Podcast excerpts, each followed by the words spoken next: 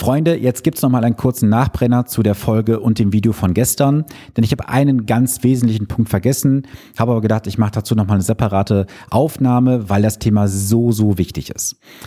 Es ist ja aktuell oft in die Situation, dass ihr auf dem Konto bei der Bank, ob das jetzt die Hausbank ist oder ob das ein Tagesgeldkonto ist, völlig egal, habt ihr Gelder liegen. Die Frage ist, hast du dich mal damit beschäftigt, wem dieses Geld überhaupt gehört? Du wirst jetzt vielleicht sagen, ja, das Geld liegt auf dem Konto, das gehört mir.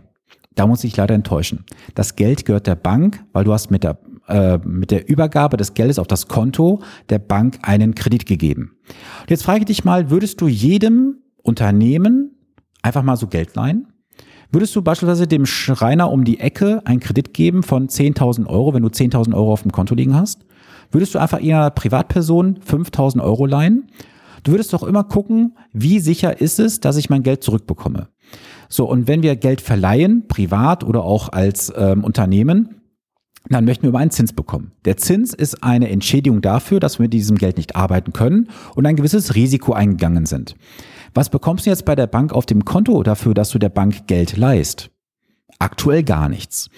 Und lass uns bitte nicht über diese popeligen und lächerlichen 0,1 Prozent beim Tagesgeld sprechen oder 0,3, 0,4 Prozent beim Tagesgeld oder beziehungsweise Festgeld. Das ist alles null und nichtig.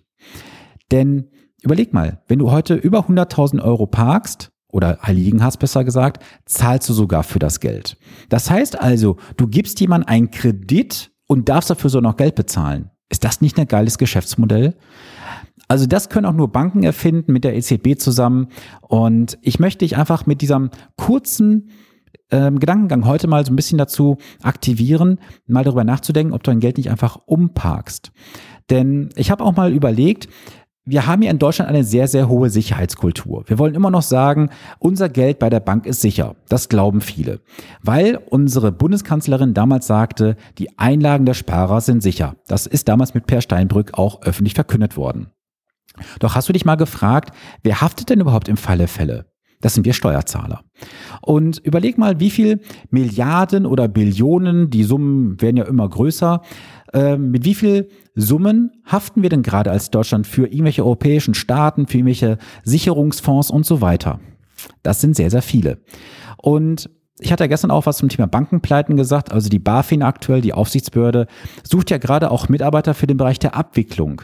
So, wenn eine Bundesbehörde, die ja dem Bundesfinanzministerium unterstellt ist, jetzt schon Abwickler sucht, dann kannst du sicherlich davon ausgehen, dass im nächsten Jahr es irgendwo richtig scheppern wird. Und ich habe mir mal ein bisschen Arbeit gemacht und habe mir mal etwas rausgesucht. Und zwar gibt es ja diesen Einlagensicherungsfonds. Und ich nehme dieses Beispiel auch mal wieder ganz prägnant vor Augen. Stell dir mal vor, du gehst jetzt irgendwo in ein Geschäft rein und kaufst jetzt hier so eine Maus zum Beispiel.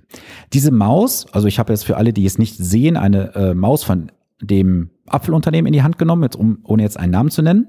Und diese Maus kostet, ich sage mal jetzt einfach 100 Euro. Und diese Maus würde jetzt nach sechs Monaten kaputt gehen. Dann würde ich jetzt in den Laden hineingehen, lege den Kassenzettel vor, sage, die Maus ist defekt, bekomme ein Ersatzgerät oder mein Geld zurück. Das heißt, du hast eine Garantie von eins zu eins für zumindest die Gewährleistungszeit oder Garantiezeit.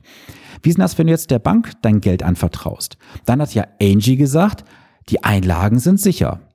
Nur wann ist die Anlage denn sicher? Nur dann, wenn das Geld, was du auch dementsprechend bei der Bank hinterlegst, als Kredit auch eins zu eins besichert ist.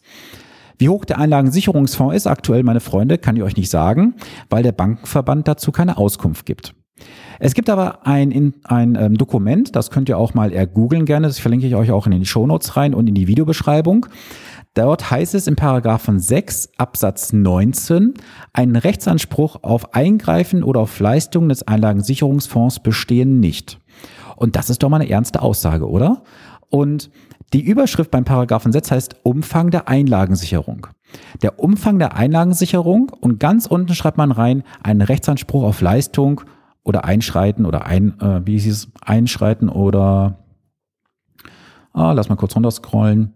Ein Rechtsanspruch auf Eingreifen oder auf Leistung des Einlagensicherungsfonds bestehen nicht. Was eine Makulatur. Also wenn das doch jemand glauben sollte von euch, der sagt, mein Geld bei der Bank ist sicher und ich vertraue darauf, dass mein Geld sicher ist, dem kann ich nur sagen, viel Spaß dabei, wenn du es glaubst. Ich glaube da nicht mehr dran. Und ich persönlich gehe davon aus, dass wir in den nächsten Jahren irgendwo ja, Verhältnisse bekommen, wie damals auf Zypern, dass Konten gesperrt werden, dass wir enteignet werden. Das wird alles kommen. Die Frage ist nur wann. Und alle, die ihr Geld auf dem Konto liegen haben, dem wünsche ich viel Spaß dabei, weil es wird jetzt aktuell schon, meine Freunde, faktisch Jahr für Jahr weniger wert, weil du hast die Inflation am Laufen, die ja auch manipuliert wird durch gewisse Möglichkeiten. Dann hast du den Negativzins im schlimmsten Fall und dann noch so eine beschissene Sicherung, die nichts wert ist. Also wie gesagt, ich möchte jetzt dich dazu ich möchte jetzt nicht in Angst und Schrecken versetzen, dass du auf einmal sagst, ach Gott, ich muss alles vom Konto runterräumen, pack es zu Hause unter das Kopfkissen und die Matratze. Das könnte vielleicht ein bisschen ähm, unbequem werden, aber ich möchte dich einfach dazu mal animieren, dich einfach mit deinem Thema Bank, Einlagen bei der Bank, Rücklagen und so weiter zu beschäftigen. Denn es gibt viele Möglichkeiten und ich spreche da wirklich aus Erfahrung als Honorarberater für das Thema Finanzen. Es gibt so viele sehr gute Möglichkeiten, dein Geld zu parken, dem Negativzins zu umgehen, einen Ertrag noch zu verdienen und dabei musst du nicht mal große Risiken eingehen. Und auch das Wort Risiko, dazu werde ich demnächst mal was sagen, das Wort Risiko assoziieren wir ja sehr stark auch mit immer einem Verlust. Aber ein Verlust ist nicht immer ein Risiko. Es gibt viele andere Risiken, aber die sind vollkommen ja, händelbar, wenn man weiß, worauf man sich einlässt. Nur viele wissen aktuell gar nicht, welches hohe Risiko sie eingehen, weil sie ihr Geld bei der Bank einfach parken, horten und ja, hoffen, dass es irgendwie besser sein wird. Und wir haben die Geldmenge M1, das ist das, was auf den Konten als Sichtanlage zählt. Diese Geld M1 Geldmenge, so rum ist richtig, ist in den letzten Jahren exorbitant gestiegen, trotz Negativzinsen, trotz dem ganzen Umständen, die wir haben. Und da müssen wir uns doch nicht wundern, dass wir in Europa, meine Freunde, das Armenhaus in Europa sind, während andere Länder Vermögen aufbauen, schmälern wir unser Vermögen effektiv. Und ganz ehrlich, was sind denn bitte pro Haushalt 32.000 Euro Vermögen. Das ist doch nichts. Also Immobilien sind jetzt in diesen Zahlen außen vor. Es geht wirklich um das liquide Vermögen. 32.000 Euro pro Haushalt. Damit kann man sich nicht reich schimpfen. Und wie sagte Olaf Scholz ja auch schon, er packt sein Geld auf dem Sparbuch. Herr Scholz, das ist eine sehr, sehr gute Empfehlung für die Bundesbürger. Vielen Dank dafür. Denn so kann sich der Staat auf einfache Art und Weise entschulden durch Inflation und so weiter. Vielleicht greifen Sie, Herr Scholz, ja auch immer mal dann auf die Konten zu. Dann können Sie sich bedienen und jedes Jahr können wir weitere Schulden aufnehmen. Wir können Steuergelder verpulvern ohne Ende. Aber ich weiß auf jeden Fall, dass die Partner, die von mir begleitet werden, für solche Fälle gewappnet sind. Da gibt es Möglichkeiten für. Wenn du wissen möchtest, wie das funktioniert, dann sprich mich gerne an, schick mir gerne eine Nachricht, folge mir auf Social Media, bevorzugt auf Instagram. Da gebe ich auch hier und da mal ein paar Tipps raus.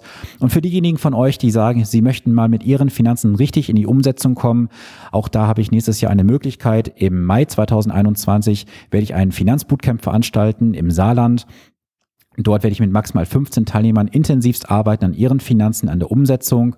Wenn du sagst, du hast da Interesse dran, du möchtest wirklich ein geiles Wochenende erleben, dann ja, schick mir gerne eine Nachricht, ich schicke dir dann weitere Informationen zu.